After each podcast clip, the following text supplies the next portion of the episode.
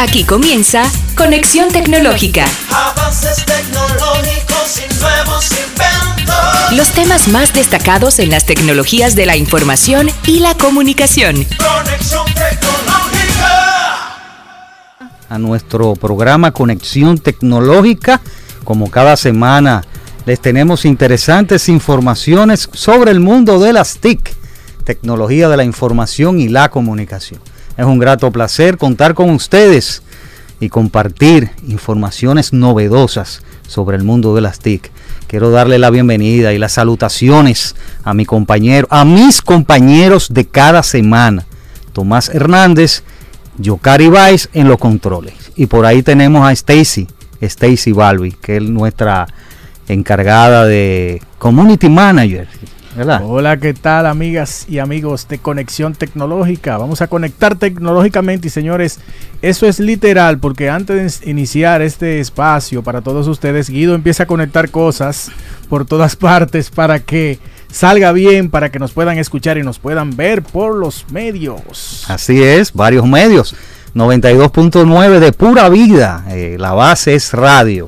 92.9 FM y 96.7 FM en el Cibao. Sí, también est- estamos en las redes sociales digitales, YouTube, Conexión Tecnológica RD, Facebook, Conexión Tecnológica RD. Como también en nuestro canal, canal CTV, 38 de Altiz, 60 de Claro TV y otros medios de cable. Sí, y si se ha perdido, si por casualidad se ha perdido uno de nuestros episodios, pueden ir a nuestro podcast Conexión Tecnológica RD en Spotify, ¿verdad, Guido? Sí, Spotify, así mismo es. Bueno, tenemos un, un sábado ¿verdad? soleado, una edición interesante. Hoy tenemos nuestro segmento de perfiles, eh, final de mes, ¿verdad? Y vamos a tener la comparecencia, su trayectoria profesional y empresarial de Elsa Encarnación. ¿Eh? Bienvenida, Elsa. Vamos a conocer, vamos a motivar. Profesional de la ciberseguridad. Vamos a hablar con ella, su trayectoria interesante para que los amigos puedan eh, escuchar y vernos por diferentes medios. Por supuesto, y puedan aprender y aplicar el ejemplo Claro. de nuestra estimada Elsa de cómo ella llegó a ser A donde es está. ahora, donde está en la ciberseguridad en la República mi- Dominicana. Así mismo es. ¿Qué tenemos? También tenemos noticias. Tenemos noticias, señores. WhatsApp anuncia que suspenderá el soporte a ciertos iPhones antiguos. También Netflix despide una gran cantidad de empleados después de que empiezan a declinar sus números. Y también tendremos que en Canadá están prohibiendo el uso de Huawei y ZTE en las tecnologías 5G. También vamos a tener casos y cosas, el segmento de opinión y vamos a hablar sobre hackers, ¿verdad? Hackers que son capaces de secuestrar tus cuentas de Instagram o LinkedIn, incluso antes de que te registren. Oye, ¿eh? antes. antes, o sea que uno diría, pero ¿cómo? Bueno, usted lo va a saber en ese segmento y usted va a opinar ahí, a ver si tiene alguna experiencia que lo hayan Pues, hackeado, ¿verdad? Vaya tomando nota de los números de, de cabina. Claro, 809, 809-227-9290 y 809-226-0967 desde el norte, desde el Cibao. Bueno, vámonos a las noticias más relevantes de la semana. Noticias en línea en Conexión Tecnológica. Bien, amigas y amigos, WhatsApp terminará el soporte para iPhone, que son antiguos, en los próximos meses. Y les pregunto yo, ¿es usted una persona que tiene un iPhone 5 o un iPhone 5C de hace una década y usa WhatsApp? Bueno, debe tener en cuenta que la compañía, que es propiedad de Facebook o Meta, pronto dejará de admitir esos dispositivos.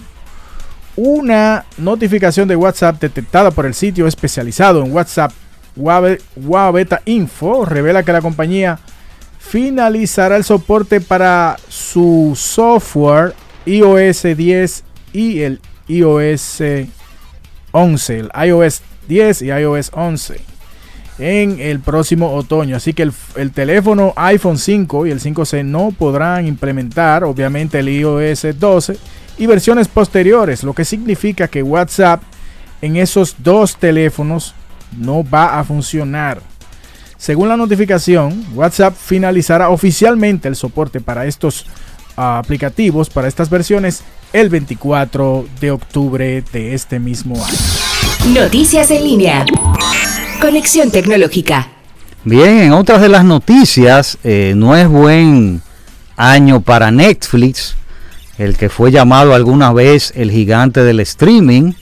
eh, se encuentra pasando una situación muy complicada desde hace un mes y la compañía reveló que ha perdido suscriptores por primera vez en 10 años en su reporte de resultados trimestrales, que es una información que le ha hecho perder dinero en la bolsa de valores y tomar decisiones trascendentales de futuro a su negocio. Una de estas medidas será cobrar por usuario que comparta la contraseña, poner publicidad en un plan más económico y recientemente probar el streaming en directo como se hace en Twitch. Sin embargo, estos no serán los únicos cambios importantes en Netflix, ya que se ha anunciado un gran recorte de trabajadores para afrontar pérdidas.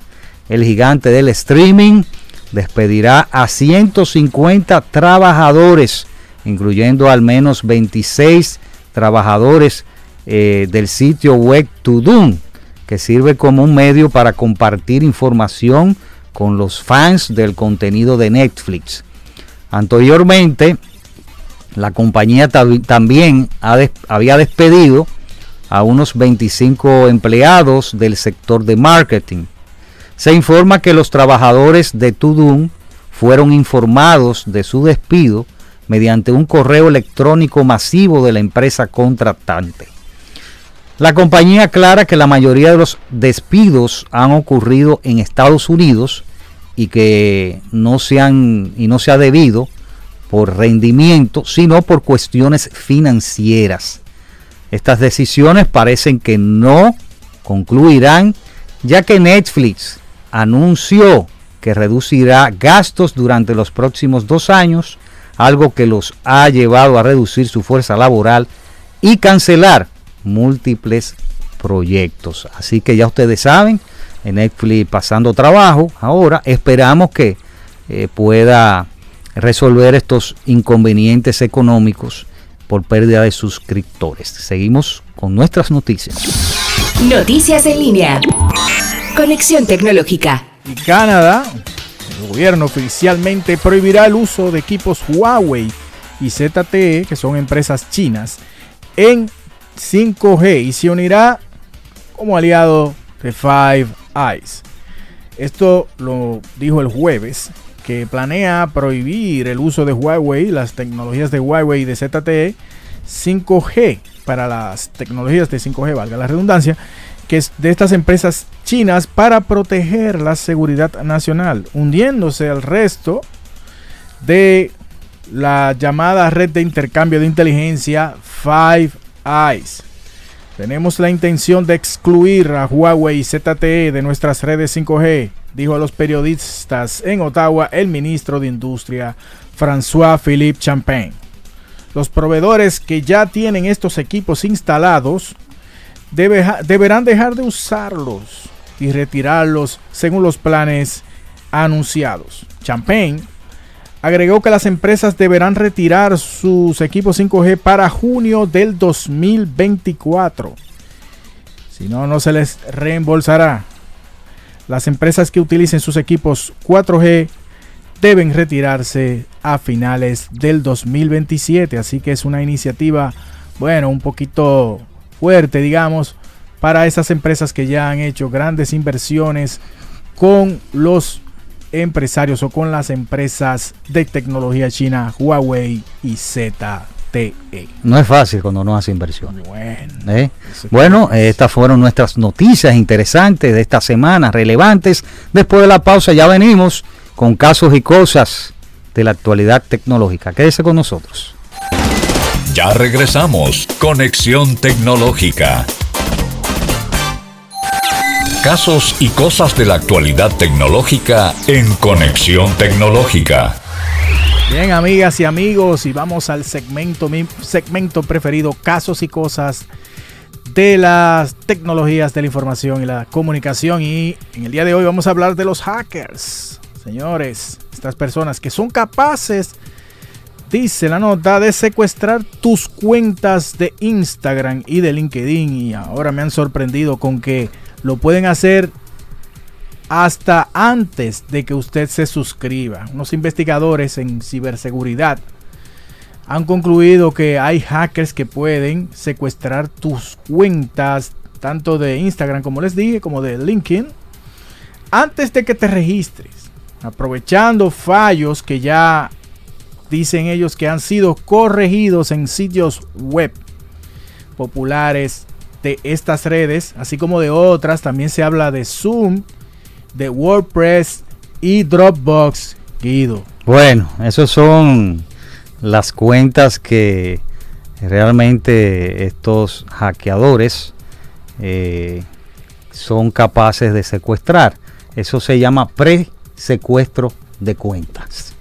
Y las investigaciones son realizadas por investigadores independientes, investigador que, investigadores que tienen que ver con ciberseguridad y también el Centro de Respuesta de Seguridad de Microsoft, eh, que han sido responsables de este proyecto que es revelador.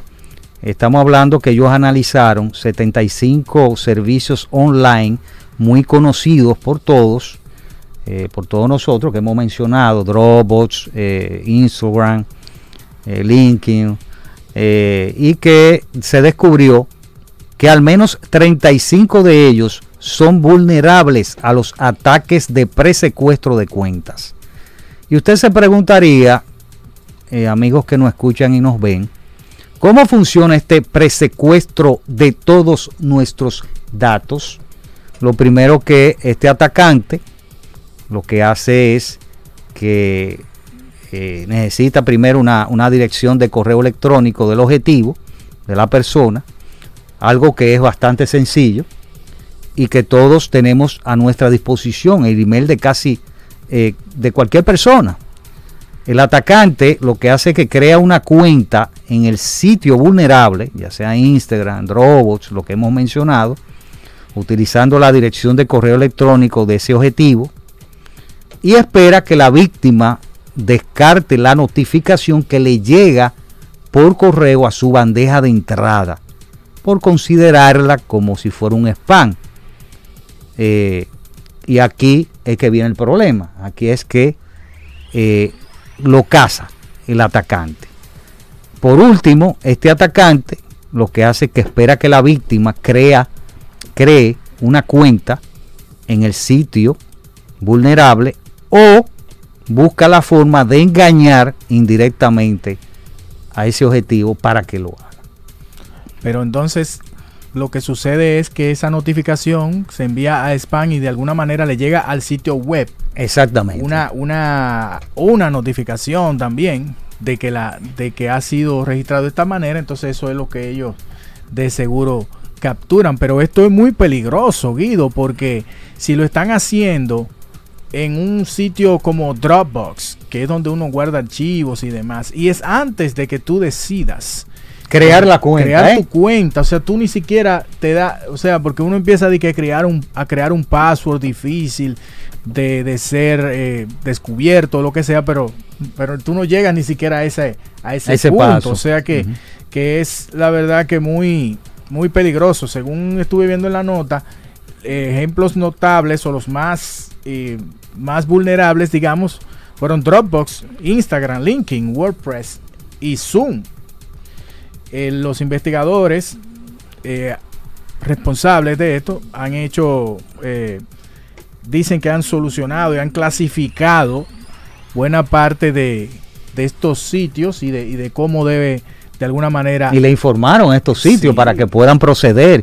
Y, y ellos y esos sitios lo que hicieron fue que eh, supuestamente corri- corrigieron e- esta, esta, esta vulnerabilidad que, Sí. que de alta gravedad. El problema es, Tomás, y que aquellos que nos escuchan y nos ven, que nos encontramos con aplicaciones tan conocidas y que son ampliamente usadas y que estas plataformas lo que buscan es minimizar al máximo la molestia durante el registro. Pero esto se convierte en un boomerang. O sea, ¿cómo así? O efecto adverso en la seguridad de las cuentas. O sea, usted está arriesgando, eh, arriesgando su, sus datos, su información. Eh, y estas plataformas, por querer minimizar esa molestia que durante el registro sea un poquito larga, porque eh, lo que quieren es poner pasos para que se puedan registrar de manera segura Sí. mediante lo que le llaman autenticación multifactor. Ah, bueno, sí. ¿Tú me entiendes? Se ha vuelto muy popular. Eh, ese sí, sistema, que sí. la idea, esto, esta autenticación no es más que, que eh, aparte de la contraseña y el password, usted puede utilizar otros tipos de herramientas, por ejemplo, que te provee la cuenta, como puede ser huella, eh, huella dactilar, eh, escaneo del iris de los ojos, eh, pues te pueden preguntar, por ejemplo, eh, el nombre de una persona o de tu mamá, por ejemplo, esos son eh, eh, factores, se llaman multifactores porque son, tú puedes utilizar otras formas de seguridad. Inclusive otros dispositivos, porque si tú estás Claro. trabajando en, en tu computadora, le puede llegar un mini mensaje a tu celular. Escaneo facial, por Eh, ejemplo, que utiliza. facial Esa es también. otra.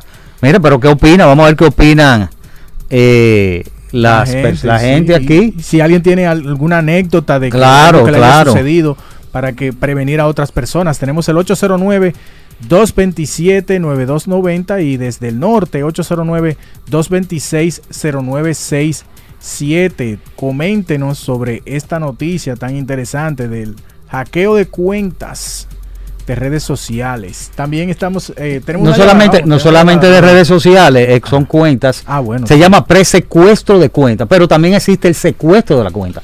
Tenemos una llamada. Saludos, buenas. Adelante. Dios le bendiga. Bendiciones, ¿de dónde nos hablan? Y su nombre. Desde Jaina, Juan Manuel. Bueno, Juan Manuel desde Jaina, cuéntanos. Eh, Este es un tema muy importante que en porque realmente usted sabe que hay allá de hasta juegos que tú compras ciertos artículos en ellos que realmente tu identidad y tanto tu identidad como tu identidad bancaria está en juego por la falta de seguridad que hay en, en, en, aplicaciones porque te piden tu nombre Sí. el número de cuenta y en ocasiones y una tarjeta de crédito los, los cuatro mira está, está esto está tan actualizado que ya te piden los cuatro últimos para hacerle el, eh, Sí. ahí está el, el débito Sí, gracias. que- Sí. realmente el tema es muy importante y han pasado algunos casos a personas que yo conozco que han hecho compras los hijos ellos y cuando ellos van no tienen ni un peso más Sí, que te secuestran tu tarjeta de Sí, crédito. Gracias. gracias. Juan Manuel, eh, Y por la tu llamada. cédula. Tengan cuidado donde usted escribe su cédula y su número de tarjeta. Bien, tenemos otra. otra llamada. Sí, adelante. Hay otra. Bendiciones. Presecuestro de cuenta se llama eso, lo que estamos hablando. Eh, sí, buenas. sí buenas tardes ahora ¿De dónde? de Santo Domingo Norte Bueno, bienvenido Villamella, ¿verdad? Por ahí es que estamos, ¿verdad? sí Villamella yo estoy en desacuerdo de que se le llame una vulnerabilidad porque cuando es una vulnerabilidad es una falla del sistema Ok. sino más eh, son fallas de parte de la plataforma que no tienen métodos de, de autenticación del usuario que crea la cuenta. Claro. Por ejemplo, de algún documento de, de identidad, tales como son las cédulas, un ID de cualquier tipo, para que se identifique que usted es el, es el dueño de, de ese nombre que usted está registrando. Claro, claro, es así. No es una vulnerabilidad. Porque una vulnerabilidad es cuando se aprovechan de una falla del sistema. Bueno, es cuando. Bueno, Ok, ok, cómo no, Bueno, cómo no. ahí diríamos que la vulnerabilidad podría ser de parte de la persona. Claro que sí, claro, hay una vulnerabilidad. A los Sí. ataques de presecuestro de cuenta, claro que sí, que hay una vulnerabilidad. Sí. Porque incluso la nota lo dice así mismo, que hay una vulnerabilidad de 35 sitios de cuentas eh, de los ataques de presecuestro de cuenta. Bien, Así tenemos mismo. otra llamada. Otra llamada. adelante. Saludos. Adelante, saludos. buenas. Buenas. ¿Cómo están todos? Bien. Todo bien, todo bien. ¿Con quién tenemos el honor? Bueno, déjalo en anónimo. Varón, mírame, con respecto al mismo tema que ustedes están tratando. Mira, he visto unas cuantas informaciones en estos días. YouTube tiene mucho fallo en su plataforma interna. Lo digo en que hay aplicaciones, ¿verdad? O hay sistemas que están en Internet que tú puedes buscar cualquier canal de YouTube para que el sistema lo bloquee o lo elimine. Y eso está pasando mucho en estos días. Sí, sí, Y eso es, es una tontería que cualquier investigando lo puede hacer. claro que sí, claro que sí. Entonces, YouTube tiene que mejorar la calidad. Es así. La- en la es parte así. de- En la, en la parte, sí, en, la- en esa parte de... De bloqueo de, de cuentas. Sí, ti- tiene razón, a mí me ha pasado mucho, eh, eh, unas cuantas veces, no mucho, por cualquier cosita te bloquean. Es que tú haces unos chistes muy malos. Ah, bueno, es posible, está bien. Gracias eh, por compartir el anónimo, aunque no dijo su nombre. Bueno, Sí. le damos, aquí tenemos derecho a todo, eso no importa. Sí, Eh, lo importante es, esto es un programa de orientación y de educación. Entonces, aquí lo que decimos, lo que decimos es porque sabemos. no es porque, no es por, no es por, no es por nada, ¿eh? pero lo que decimos es porque yo sé. O sea, y, yo, y, de lo que yo estoy hablando, yo sé. Entonces, por eso, para que estemos claros, todo el mundo tiene derecho a hablar, a informar, que es lo importante. Ahora, nosotros no informamos cosas que no tienen que ver con, con lo que estamos diciendo. Es interesante los teléfonos, me gusta, a mí, llamada, eh, me otra gusta, me llamada. gusta, sí, me gusta, porque Vamos, eso vamos. es parte de la discusión. Y eh, esto de presecuestro de cuenta, la vulnerabilidad lo tiene, ¿tú sabes quién? Los mismos usuarios. Exacto, sí. Eh, eh, Vamos a entrar a la llamada. Dale, dale. Corre rápido. Sí, Saludos, buenas. Sí, buenas tardes. Mi estimado, su nombre. Wilkins Baez. Wilkin, bienvenido. Eh, comparte con nosotros este casos y cosas de que usted opina de esta eh, estos secuestros de pre eh, de Presecuestro cuentas. de Presecuestro, llama presecuestro, pero hay secuestro de cuenta también. Perfectamente. Eh, primera vez que sintonizo el- ese interesante programa, me parece un programa muy interesante, eh, muy importante y más eh, en estos tiempos. Te habla un abogado que, que a cada momento tiene ese tipo de situaciones. Yo me imagino, de sí. cuentas y, y quiero puntualizar algo con relación a, a Google, eh, eh, que específicamente estaba hablando el, el participante Anterior. anterior a mí, de fallas en Google. Una falla muy común en Google, tú quieres buscar un tema o buscar eh, en base a un tema y tú pones el tema y entonces Google te da detalle de otro tema que no tiene que ver nada con el tema en, el que tú es especificaste en Google. No sé por qué. O sea, ese tipo de falla también tiene Google. Bueno, gracias por, por- por gracias. participar y, y dar tu opinión sobre esa falla que tiene eh, tiene Google. Bueno, eh, eh, Tomás, diversas opiniones sobre el presecuestro de cuentas y estos impactos de los ataques presecuestro de cuentas es el mismo que el secuestro de cuentas. Y, y Bueno. dependiendo de la naturaleza del, de- del servicio, del objetivo, eh, un ataque exitoso podría permitir al atacante leer y modificar la información sensible asociada a la cuenta. Información sensible son los datos personales de ustedes, los mensajes, puede ser un mensaje de, qué sé yo, de facturación, historial de uso, incluso puede realizar acciones utilizando la identidad de la víctima. Interesante esto, y Sí. esto es una investigación que ha hecho eh, el, el Centro de Respuesta de Seguridad de Microsoft e investigadores de seguridad independiente. Sí, muy interesante. Y el de lo que habló el, el- la persona, el abogado al final. Claro. Es muy importante que la gente sepa que no todo lo que está en internet que usted busca Ah, está correcto. Eso es así. Eh, internet, o sea, usted tiene que saber cómo usted, lo que usted solicita ver, dónde usted pone su información personal y todo eso. O sea, sea cuidadoso. Lo más valioso que usted tiene así es su identidad, su lo- todo, todo esto, su cédula, todo lo que tiene que ver con usted, sus cuentas, en temas de ciberseguridad, obviamente. Así mismo. Bueno, gracias a los amigos que llamaron y opinaron sobre este tema, un, tema que realmente tenemos en el tapete en el día a día. Y esto de la ciberseguridad y que vamos a hablar luego a continuación, una profesional de, de la ciberseguridad y que nos va a decir su trayectoria y quizá le toquemos un tema sobre, sobre este eh, sobre esta parte que, que tiene que Claro, ver con que la seguridad, ¿verdad? Hay que preguntarle. Eh, así que ya ustedes saben. Gracias por participar. Después de la pausa, ya venimos con nuestro segmento Perfiles, trayectoria profesional y empresarial de Elsa Encarnación, profesional de la ciberseguridad. Quédese con nosotros. Ya regresamos. Conexión Tecnológica. En Conexión Tecnológica reconocemos a los profesionales y empresas en Profile. Perfiles. ¿Quiénes son? ¿Qué hicieron? ¿Y cómo trabajan? Continuamos con nuestro programa Conexión Tecnológica y ahora nuestro segmento Perfiles, la trayectoria profesional y empresarial de esta profesional de ciberseguridad que va a compartir con nosotros esa trayectoria interesante y que nada, vamos a dialogar, vamos a darle la bienvenida eh, a Elsa Encarnación. Gracias, Guido. De verdad, encantadísima por estar en esta plataforma, compartiéndola con ustedes. Gracias. a todo el equipo que también ha hecho posible que estemos aquí y a los que nos sintonizan en las diferentes plataformas. Un placer. Así mismo es, mira Elsa, eh, te damos las gracias por venir y compartir esta trayectoria tuya.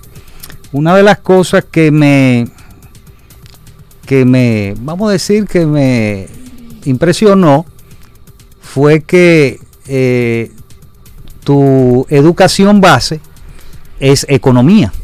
Así es. Hiciste como un switch al ciberse- eh, ciberseguridad. ¿Cómo se dio eso? Explícame, ¿te graduaste en qué universidad? Eh, la base fue economía y el switch de, de eso a, o vamos a decir que fue un switch a ciberseguridad, pero tuviste, y hay un- una mezcla ahí de entre economía y ciberseguridad, análisis estadístico, hay, hay un arroz con mango ahí, pero está bien, me gustó eso. Sí. Bien. En primer lugar, es importante que sepan que fue en 2014 que estudié una licenciatura en economía en el Instituto Tecnológico de Santo Domingo, INTEC. Y más adelante, eh, entonces me he profesionalizado eh, en la carrera de ciberseguridad. Cabe destacar que yo sé que no soy la única y de hecho sé que muchas personas que nos están escuchando eh, también puede ser que se sientan identificados con mi trayectoria. Y quisiera poner un ejemplo eh, de una mujer que ha sido bastante reconocida también en el ámbito de ciberseguridad y esa es eh, Caterina Canales, ella es de Chile y ella fue también la directora operacional del CECIR gubernamental de ese país.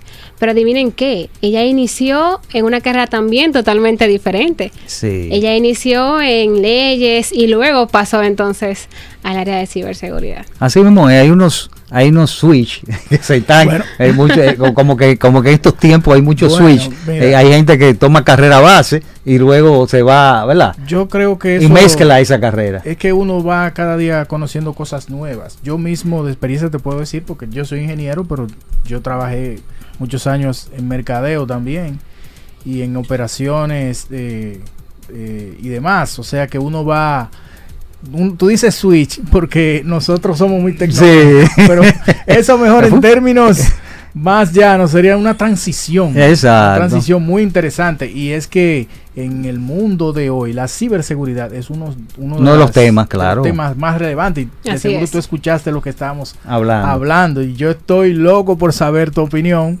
De- Eso lo vamos a ver, vamos a ver ahorita en la segunda parte. Lo que me interesa es que, que vamos a preguntarle qué la motivó a realizar ese estudio del área de ciberseguridad. Y no es un switch, porque ella eh, no es un switch, no es una, no es una, eh, ¿qué te digo? No es un cambio. Ella no ha hecho cambio porque ella sigue trabajando en la parte de economía. Eh, me supongo que, y estuvo también con experiencia en análisis de, estadística y todo eso, pero que lo diga ella. O sea, ¿qué lo motivó a realizar este estudio en el área de la ciberseguridad? Bien, yo creo que la ciberseguridad es un área transversal a todas las carreras. O sea, ya hoy en día, de hecho, eso se está hablando eh, en los tomadores de decisiones, ¿verdad? Que pueden implementar esas políticas públicas para insertar en la oferta académica de los estudiantes de las diferentes eh, carreras universitarias, los diferentes eh, términos, digamos, medio, eh, técnico, bachillerato y demás, porque todos utilizamos el ciberespacio. todos tenemos redes sociales, ya no utilizamos los periódicos en físico, ya vamos ahí a una aplicación y simplemente lo descargamos y lo vemos. Entonces, básicamente por ahí vino el asunto. Me inspiré precisamente porque escuché el término ciberseguridad y yo como que, ¿qué es eso? Empecé como una autodidacta. En ese momento no, el país no tenía mucha oferta académica en ciberseguridad, así que empecé a estudiar eh, en formato online y bueno, me enamoré de la ciberseguridad. Seguimos aquí, pero básicamente así inició, con la Estrategia Nacional de Ciberseguridad que fue implementada a partir del año 2018. Ya, ya, ok. ¿Y cuáles fueron esos cursos de ciberseguridad? Ahí veo que tiene eh, una certificación en ciberseguridad en, en el George Marshall del Centro Europeo de Estudios de Seguridad en Alemania. Así es. Eh, también eh, tiene un máster universitario en, en- en estadísticas aplicadas, que tiene que ver con, con- con la parte de análisis y cursos de ciberdefensa. Sí. eh, y otros cursos interesantes de la certificación del área de, de, de la ciberseguridad. ¿Hubo algún obstáculo en un momento determinado de que tú estabas estudiando ciberseguridad? Tú dijiste, bueno, eh, o algo te sucedió en ese momento. Bueno, el primer obstáculo en realidad era la oferta académica a nivel nacional. Ok, Eh, o sea, la limitante era esa. Exacto, esa era una limitante. Y también el tema de los prejuicios sociales, que muchas veces... Ah, por las mujeres. Sí, uno pregunta, ay, ¿qué tal esa carrera? Qué raro tú, mujer, interesada en estos temas, pero igual se rompió esa barrera. Sí, se está rompiendo. Sí, otra cosa que yo vi interesante en tu hoja de vida es la cantidad de veces que has sido premiada como mejor estudiante, como ¿cómo es? O sea, háblanos un poco. Es que eh, en realidad lo que lo primero que me imaginé el esmero y la el- la, La pasión. la intensidad que tú le pones a cada uno de esos de esos cursos y certificaciones donde has ganado premios. ¿Cuál ha sido tu tu mayor éxito así en estudio, que tú dices, wow, este curso sí, eh, tu mayor desafío que tú hayas dicho, wow, lo pasé, la verdad que me siento muy bien de haber logrado esta certificación. Eh, honestamente, en el George Marshall Center, eh, para estudios de, ciber- de, de seguridad en Alemania, creo que ahí, bueno, tuve un premio a la mejor presentación de todo el plenario. Cabe destacar que ahí estaban convocados más de 60 países, conocía cientos de personas, expertos en ciberseguridad alrededor de todo el mundo. Entonces, como que tener esa, esa distinción en ese espacio con esa red de profesionales en el área de ciberseguridad, para mí fue un hito. Interesante, ¿eh? Sí, con gente del área, a Así nivel, es. a nivel de Latinoamérica, a nivel de, de Europa también. Así Atención, es. Hecho, revistas, el tenemos una persona para su portada. Hay oportunidad para todos los perfiles. O sea, ciberseguridad, así como todas las demás carreras, tienen diferentes ramas. Y en alguna de esas se van a dar buenos. No se, no se limiten porque tal vez en una materia no le fue bien, porque ese no era su fuerte, porque más adelante en el trayecto van a encontrar dónde explotar su potencial y no se deben limitar. O sea, no se lleven de eso de, de que, ay, que yo no soy técnico, pero también hay tomadores de decisiones. Claro. Que eso es bastante importante. El liderazgo que debe de siempre impregnar y, y presidir en todos los escenarios. O sea, que sigan adelante, que la ciberseguridad es el ahora. Eso es así. Y eso estamos hablando de, de- de un tema de que en el año 1996 eh, fue así establecido como el quinto dominio, el ciberespacio. O sea, Sí. es un tema que no, no es algo como que uno se toma la ligera. y va a durar, y va a durar mucho tiempo esta área. Eh, estamos hablando de no solamente en seguridad privada, sino en seguridad institucional también. Así es. No solamente las empresas, sino instituciones públicas. Todo eso, y, hay, y, y, bueno, en América Latina están ávidas de profesional. Oye, cuando yo digo ávida, o sea, que está, demandan mucha, mucha, eh, muchos talentos en esa área. Qué bueno que, que, hacen mención de esto, eh, Guido, y es que en Latinoamérica y el Caribe hay más de 600 mil eh, profesionales, una brecha de, de profesionales en ciberseguridad. O sea que, de verdad, señor, ustedes saben que vamos a aplicar un poquito de economía, ya cuando hay mucha demanda y poca oferta, eh, ¿verdad? Salarios son, Sí, son bastante son rentables, bastante- así que así. motívense.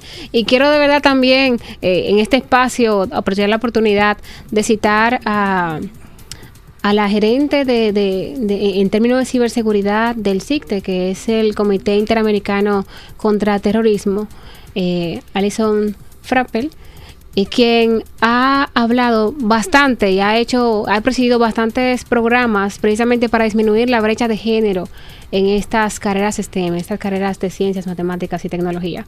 A las chicas que me están escuchando, sepan que no deben de, de limitarse porque alguien le dijo que usted no va a ser buena en esa área.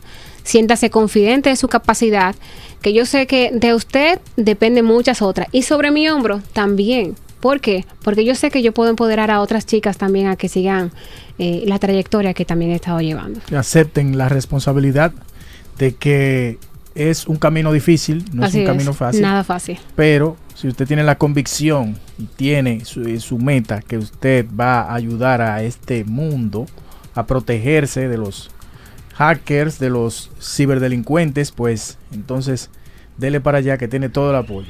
Es Así como yo le digo a mi equipo, mi equipo de trabajo, excelente por cierto. Yo le digo, señores, todas las mañanas, plantense metas. Que si no nos planteamos metas, llegamos donde íbamos. Eso es así. Mm, el, que no, Entonces- el que no tiene meta ya llegó. Ya Ah, llegó. ya ya. llegó donde iba. Vamos a hacer una pausa, Elsa Encarnación. ¿Qué te parece ya de, de ver esta trayectoria interesante eh, que has tenido en el Ministerio de Defensa? Gracias. Y cómo eh, la economía, la defensa cibernética y estadísticas aplicadas, todo esto está mezclado en Elsa Encarnación. O sea que hay un conglomerado de, de áreas que ha explotado interesante y que eh, es parte de que ustedes tomen también conciencia como aquellos que quieran emprender esa carrera de que se puede, las cosas se hacen, se puede, pero si tienen meta. ¿verdad? Así es. Después de la pausa seguimos con este interesante conversatorio en el segmento Perfiles, Elsa Encarnación. Muchas gracias. Ya regresamos. Conexión Tecnológica. Seguimos en nuestro segmento perfiles, trayectoria profesional y empresarial, empresarial de nuestra amiga Elsa Encarnación que nos está hablando de ciberseguridad y le tenemos unas cuantas preguntas por acá Ay, ay, interesantes, pero vamos a arrancar sabiendo, entendiendo dónde estás hoy, porque hemos hablado lo que has estudiado, cómo ha ido tu trayectoria, pero hoy, ¿en qué estás? Cuéntanos. Sí. Eh, bueno, hoy yo estoy como directora de ciberdefensa del Centro de Comando, Control, Comunicaciones, Computadoras, Ciberseguridad e Inteligencia C5I de las Fuerzas Armadas. Eso se llama, redúcelo en sí, sí, ¿no es? C5I de la esa- Fuerza aparato, Armadas. muchas cosas. Wow, ya- Sí. Yo te imaginé así como en la película de, de Transformers, con muchas computadoras y muchas cosas ahí. Así es, así es. Yo creo Wow, que es uno de los centros más tecnológicos de las Fuerzas Armadas, con un personal exquisitamente capacitado, o sea que y bien presidido por nuestro director general. Así es. Qué bien, qué, qué interesante, ¿no? Y, y también dentro de la dentro de lo que está hoy, también consultora. Pues también, ¿eh? Hay que consultarle a ella de ciberseguridad, ¿no es así? Sí.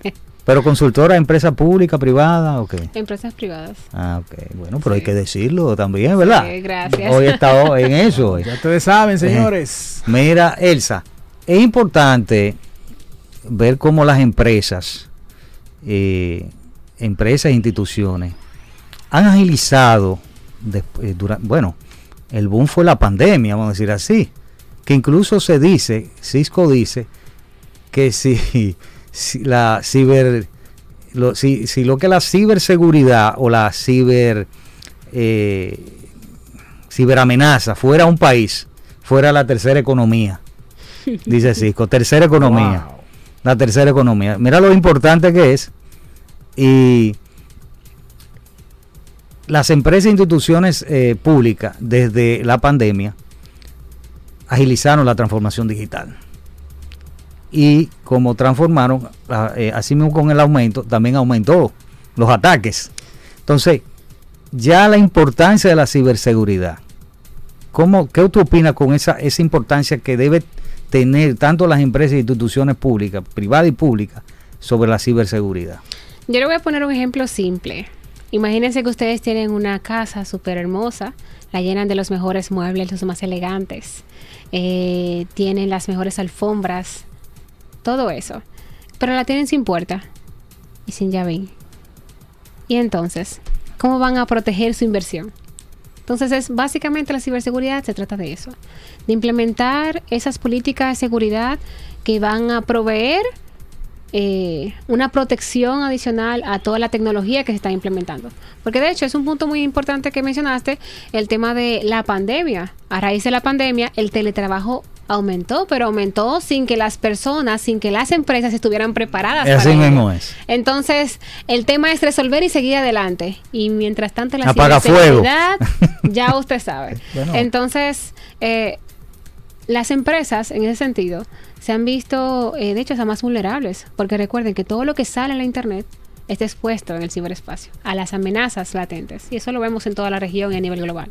Decir, Sí, fíjate que cada vez hay una mayor dependencia de los procesos empresariales y también los procesos personales, digamos, de la informática o de los sistemas, de los software. Entonces, con eso viene también la amenaza, el peligro y, por tanto, la ciberseguridad cobra un papel tan interesante como el que ustedes han descrito y todos tenemos que de alguna manera involucrarnos en ella y, y estar ah, conscientes.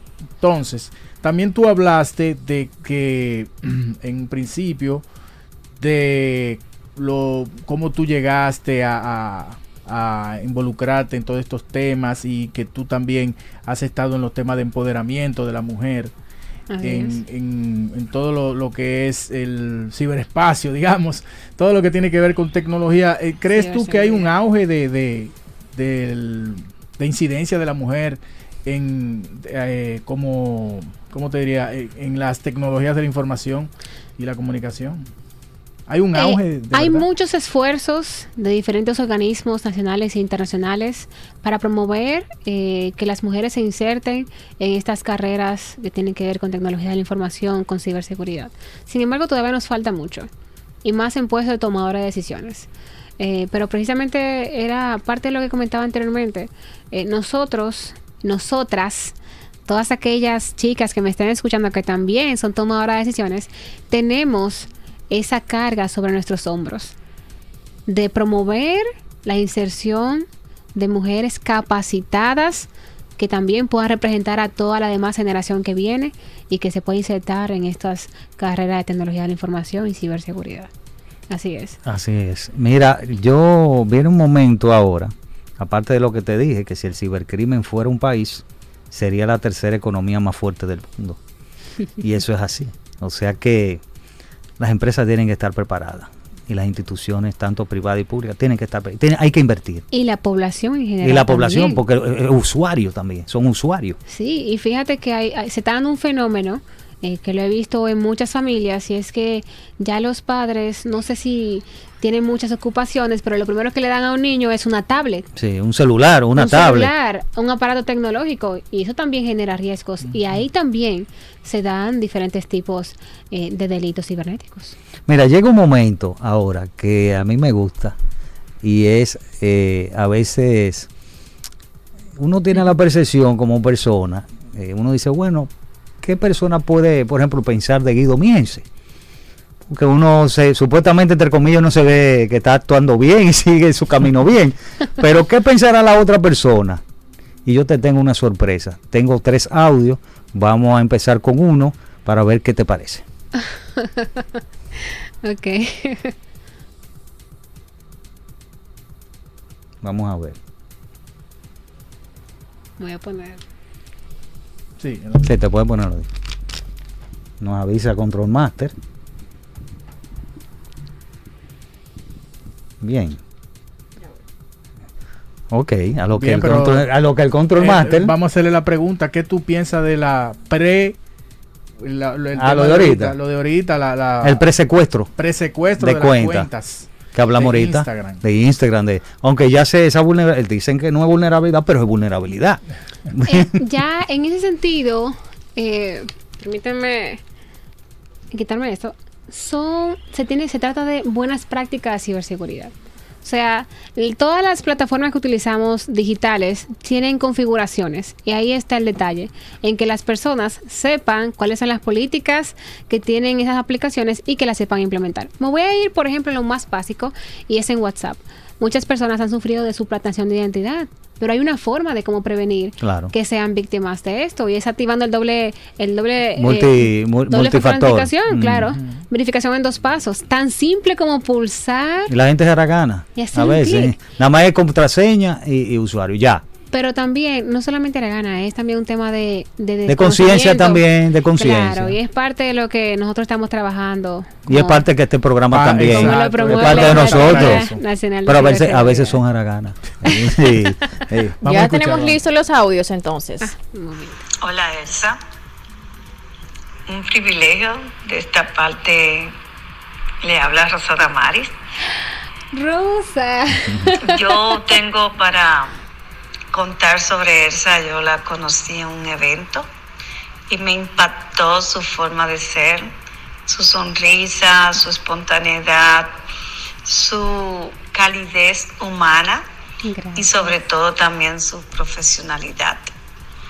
Es una persona, así mismo se lo expresé ese día y lo sigo pensando. He visto tu trayectoria, he visto que has tenido una trayectoria impecable en este mundo de las TIC y te auguro mayores éxitos que lo que has logrado hasta este momento.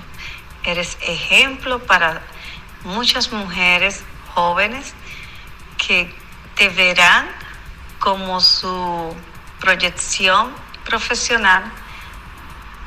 Así que un abrazo. Bueno, ya tú a Rosa Mari, ¿eh? Muchas Bravo. gracias, Rosa. Eh, Ya tú sabes, Rosa Mari. No, no, yo De la vieja guardia, me va a matar. Güey, cuidado. Sí, cuidado. la- el otro audio, vamos a irlo rapidito, pues ya estamos. mucho, mu- mucho, muchísimo su comentario. Bueno, esa encarnación, aparte de ser la poseedora de la más radiante y hermosa sonrisa, es una mujer con grandes capacidades técnico-profesionales en materia de ciberseguridad.